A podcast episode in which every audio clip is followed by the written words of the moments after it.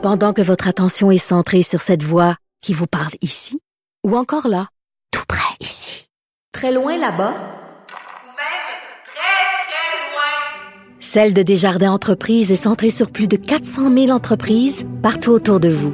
Depuis plus de 120 ans, nos équipes dédiées accompagnent les entrepreneurs d'ici à chaque étape pour qu'ils puissent rester centrés sur ce qui compte, la croissance de leur entreprise.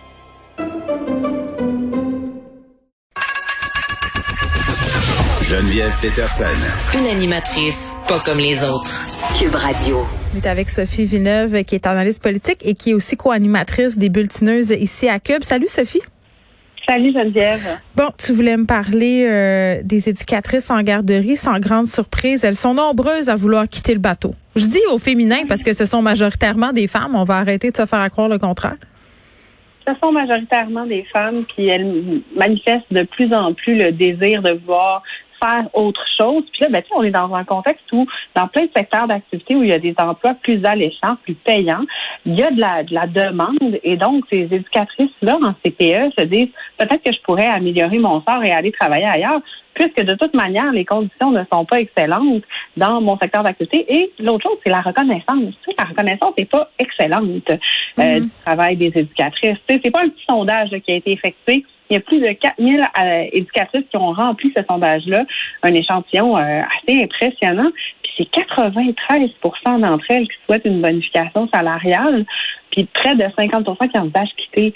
Donc, tu sais, écoute, Geneviève, le salaire annuel de base d'une éducatrice en CPL, c'est 32 000 par année. Ouais. Après 10 ans, 42 000. Hmm.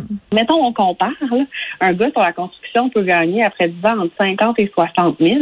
Ou, mettons, j'ai trouvé un autre exemple, les policiers vont gagner euh, en commençant 48 000. Tu sais, on s'entend que le salaire d'un policier, là, c'est une technique. C'est le même nombre d'années d'études collégiales qu'une éducatrice.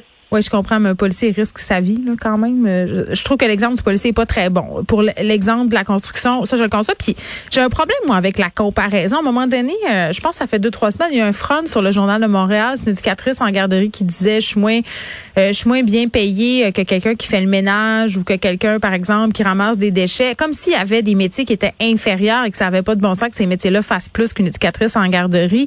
Euh, tu sais, à un moment donné, je pense qu'il va falloir se poser la question à une échelle plus globale, qu'est-ce qui est acceptable en termes de salaire et ça, peu importe le métier, et qu'une personne après 10 ans fasse 42 000 par année avec des études, c'est sûr qu'à mon sens, éducatrice en garderie ou pas, c'est bien peu. Sauf que, Mm. tu sais, Sophie, euh, c'est quand même les gens qui passent le plus de temps avec nos enfants, puis on Ben parle tout le temps de redorer l'image de la profession.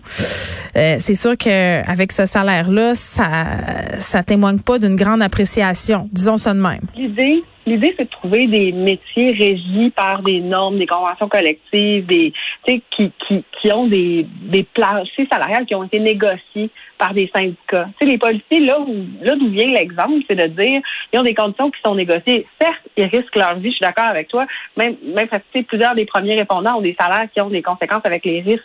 Mais tu les éducatrices en garderie, on veut attirer une clientèle de qualité, de plus en plus, on va chercher des éducatrices qui sont non qualifiées, qui n'ont pas de formation pour aller s'occuper de nos enfants, parce que celles qui ont de la formation vont finir par aller travailler dans des services de garde, dans des écoles, parce que c'est mieux rémunéré, puis qu'il y a une pénurie de ce côté-là également. Fait que, à un moment donné, comment on finit par le ramener? Il faut que ces conditions salariales-là soient réévaluées, puis qu'on arrête de dire que être éducatrice en garderie, c'est une vocation, puis c'est donc bien la Ah, vocation. je suis plus capable de ça, enfants. Sophie. Je ne suis plus capable. La prochaine personne qui me dit que être éducatrice en garderie, être infirmière, être prof, être éducatrice au service de garde, être préposée aux bénéficiaires, c'est une vocation pour justifier le fait qu'on soupait ces femmes-là.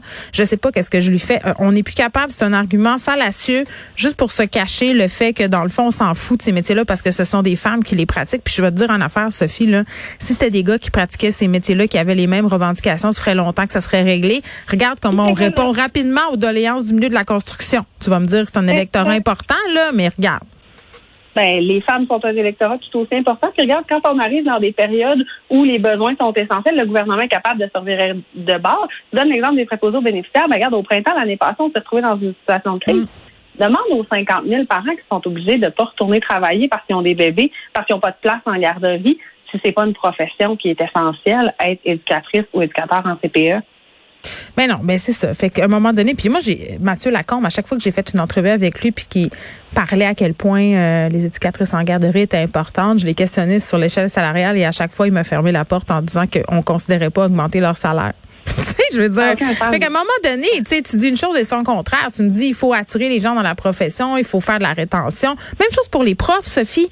Euh, on a le trois quarts des profs à un moment donné qui en ont assez, qui pensent à faire autre chose. Tu sais, euh, la façon dans la vie dont tu apprécies un employé, c'est en le payant comme du bon. C'est comme ça que tu le retiens, c'est comme ça que tu le pousses à se dépasser, c'est comme ça que tu, tu lui dis ce que tu fais pour moi, ça compte. Puis on est en train de dire à nos éducatrices en garderie, excusez-nous, vous ne comptez pas.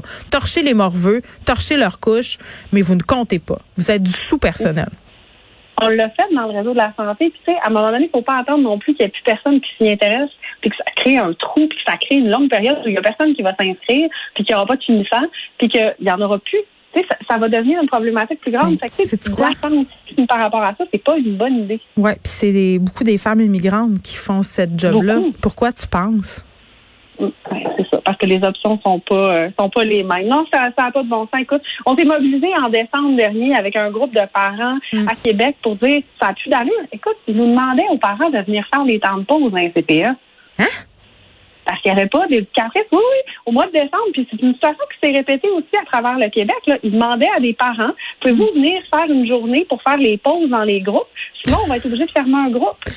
Ben c'est incroyable. Ben c'est ça. Puis à un moment donné, euh, c'est plate à dire là, les, les femmes blanches veulent pas occuper ces emplois-là parce que c'est pas assez bien payé, puis c'est pas valorisant, puis on, on donne ces jobs-là à des personnes qui sont ra- tu sais, qui sont dans le besoin, qui sont euh, déjà marginalisées. Euh, puis en tout cas, je trouve je trouve pas je trouve pas que tu sais, je parlais avec Pauline Marois euh, hier du réseau des CPE, puis elle était un peu découragée, tu sais, parce qu'il y a plusieurs problèmes.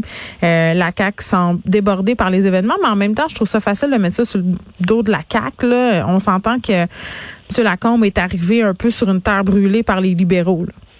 Exact. Ils ont rien fait pendant 15 ans pour développer des places. Le réseau, le réseau des CPA, là, il nous est envié pas juste partout à travers le Canada, il nous est envié partout à travers le monde. Là, Mm. Tu parles à n'importe qui du privilège qu'on a d'avoir ce réseau-là qui a été mis sur pied par Pauline Marois, tu as raison de le rappeler. Euh, les libéraux s'en sont pas occupés. La CAQ est arrivée avec des intentions, ils se sont rendus compte que wow, Ben, ils ont dit on va tout régler, mais mais c'est pas Oui. ça qui se passe dans la vraie vie sur le terrain. On s'entend. Ouais, ça, c'est un, un peu de la pensée magique, là, mais bon. Ouais. Bon. mais c'est bon. On va mettre Le ça. prendre euh, par le salaire, ce serait déjà une bonne idée. On va mettre ça sur le compte de l'inexpérience du ministre Lacombe. Euh, Denis Coderre, je me Oh disais, là là. je me disais, on en reparle dessus parce qu'on on en a beaucoup parlé euh, du fait qu'il aurait été pris au volant en train de texter. Mais moi, ce qui me fait capoter, c'est pas qu'il ait texté au volant puis qu'il se soit fait prendre puis qu'on l'ait pris en photo. On peut remettre en question la culture du petit polissage comme ça là. Euh, mais mais c'est le fait qu'il persiste et signe à dire qu'il textait pas. Puis tu sais qu'on on, on- on nous dit aussi ah voici un Denis Coderre qui a changé, qui est réinventé. Je pense qu'on a la preuve que Denis a pas changé ben ben. Hein? Moi, je vais te dire à quoi ça m'a fait penser. Il y avait le même regard, pas content qu'à l'époque de la Formule 1. Oui, C'était quand on le contredisait. était moins ronde. C'était juste la face moins ronde. C'était le même regard. là. Ben t'as raison, je le voyais hier avec Paul Larocque euh, qui le confrontait sur le fait que bon euh, tu sais quand il y a des choses à se reprocher, il aime pas trop ça puis puis il était vraiment sur la défensive. Fait que moi le, le nouveau Denis Coderre, il aurait eu une belle occasion, je trouve que la main reste plante, s'en est bien tiré avec sa photo sur une terrasse. Oui. Puis lui ben tu sais c'est quoi il ment, tu sais il dit il dit qu'il textait pas. Je, moi je le crois pas. Je, je pense que c'est un mensonge honnêtement. Mais non, mais, puis, puis, je veux dire, je peux pas lancer la première pierre. Là. Moi, je- ça m'arrive de texter au volant, puis je pense que ça arrive à beaucoup de monde. Là. Il était Après, arrêté assume. à une lumière. Oui, c'est ça. Arrêter de lumière, ça nous arrive de le faire, tout le monde, de, de juste regarder, de regarder le GPS, de peu importe ce que tu es en train de faire, dis la vérité. Fais juste pas inventer une histoire à la bracadabrande de mon téléphone est tombé puis je suis en train de la... Il était dans une position de textage. Regardez la Ben photo, oui. tout le monde, là. Ben oui. Ses pouces, je veux dire, c'est sûr que c'est ça qu'il est en train de faire. Je comprends pas pourquoi il s'assume pas. Je comprends pas pourquoi il le dit pas. Euh, D'après moi, c'est une erreur de com majeure qui va lui coûter cher. Moi, quand mon fils de 8 ans se fait prendre la main dans le sac, là, des fois, il y a ce- cette attitude-là. Mm. Non, je te le jure, je le faisais pas, je te jure que je le faisais pas. Ben non, mais là, je je- prenez-nous pas pour des idées où on l'a vu. C'est un, c'est un comportement que plein de gens adoptent. On sait comment les mains sont placées. A- S'il l'avait assumé, là, ça aurait pas été une histoire. Ben, c'est ça. Donc, euh, On n'en aurait plus parlé. chasse- que, euh, de- de- Est-ce qu'il a changé pour vrai ou est-ce que oups, il veut juste nous dire qu'il a changé? Moi, je trouve que Denis Coderre, il va avoir des preuves à faire. ah, chasser le naturel et revient au galop. Sophie, merci.